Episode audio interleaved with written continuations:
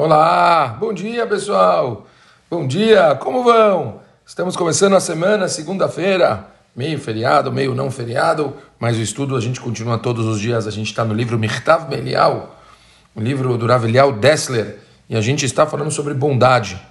Perguntamos ontem no final do nosso shur como uma pessoa conseguiria conquistar a virtude de dar.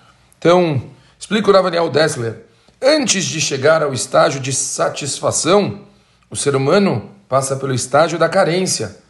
Suas atitudes são motivadas pelo sentimento de que lhe falta algo e pela necessidade de preencher esse vazio. Ainda não atingiu o estágio de regozijo e satisfação íntima que mencionamos anteriormente, e a realização pessoal não lhe é suficiente.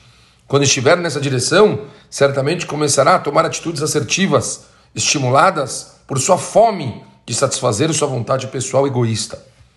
Seu serviço divino será realizado sem intenção ideal, ou seja, pensando somente em si mesmo. Mas a partir de uma devoção não ideal, pode ser que ele consiga chegar na devoção ideal. Fará as coisas por temer o castigo que o espera e observará mitzvot para receber a recompensa.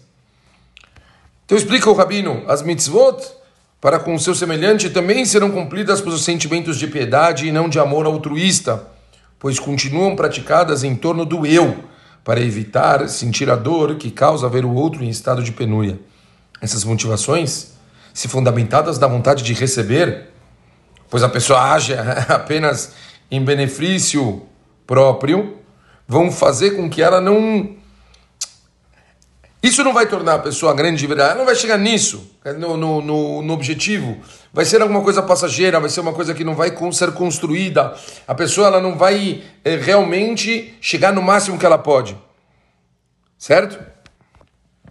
Mas ela pode, dentro disso, conseguir usar esse estímulo e tentar alcançar espiri é, objetivos espirituais. Assim falam os nossos sábios.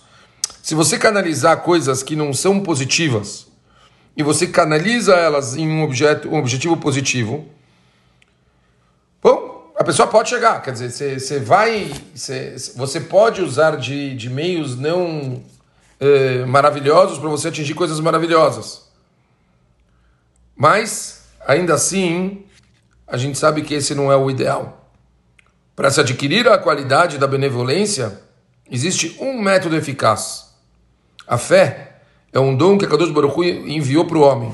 Por seu intermédio, ele pode mergulhar dentro da própria alma e tentar desvendar os mistérios da sua essência, expressando-os através da palavra falada ou escrita, da escultura ou da pintura. Se quiser expressar algo sublime como o amor de uma mãe por um filho, um artista terá que esmerar-se. A mãe, por sua vez, não precisa de qualquer talento artístico. Seu comportamento e seus sentimentos são autênticos. Por isso, uma expressão artística dessa cena terá que causar profunda impressão a quem contemple. A Kadosh Baruch Hu implantou centelhas artísticas em cada um de nós, de acordo com os nossos talentos. Sempre que ativamos a nossa imaginação, nossos sentimentos despertam e uma imagem de realidade se forma em nossa mente. Temos que aproveitar esses momentos para mudar o nosso mundo interior de acordo com as orientações da Torá. O mesmo acontece com a virtude de dar. Como é através dela que chegamos ao ápice da alegria, da proximidade da nossa entrega com a Kadosh Baruch e o amor, a verdadeira base da virtude de dar, a gente tenta imaginar as preocupações e dores dos nossos semelhantes nos seus íntimos, na, na, nos detalhes que eles têm. A simpatia e a compaixão que sentimos nesses momentos são dinâmicos e eles criam dentro de nós a vontade de fazer caridade. Da mesma forma, podemos imaginar o prazer e o alívio que o outro sentirá ao livrar-se do mal que o atormenta. O conhecimento da felicidade que podemos proporcionar a outras pessoas deve tornar o ato de dar mais fácil para cada um de nós. A imagem que desenhamos em nossa mente só será materializada se a ela adicionarmos o amor ao próximo que está contido em nosso coração. Se isso não for suficiente, podemos optar por servir a Kadosh Baruch com temor. Mas prestem atenção!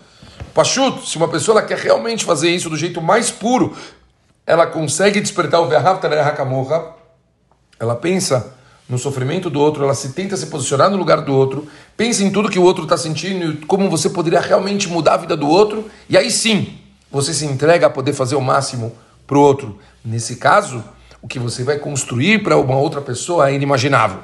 Então, aqui o Rav Dessler traz como nós começamos a desenvolver da melhor forma possível o sentimento de dar. Primeiro você vê o que falta para a pessoa, você vê o que está fazendo a pessoa se sentir mal, você vê a situação inteira dela e como você pode realmente mudar isso, e aí sim você se entrega para fazer diferença na vida da pessoa. Continuamos amanhã. Espero que tenha ficado claro. Primeira coisa, então,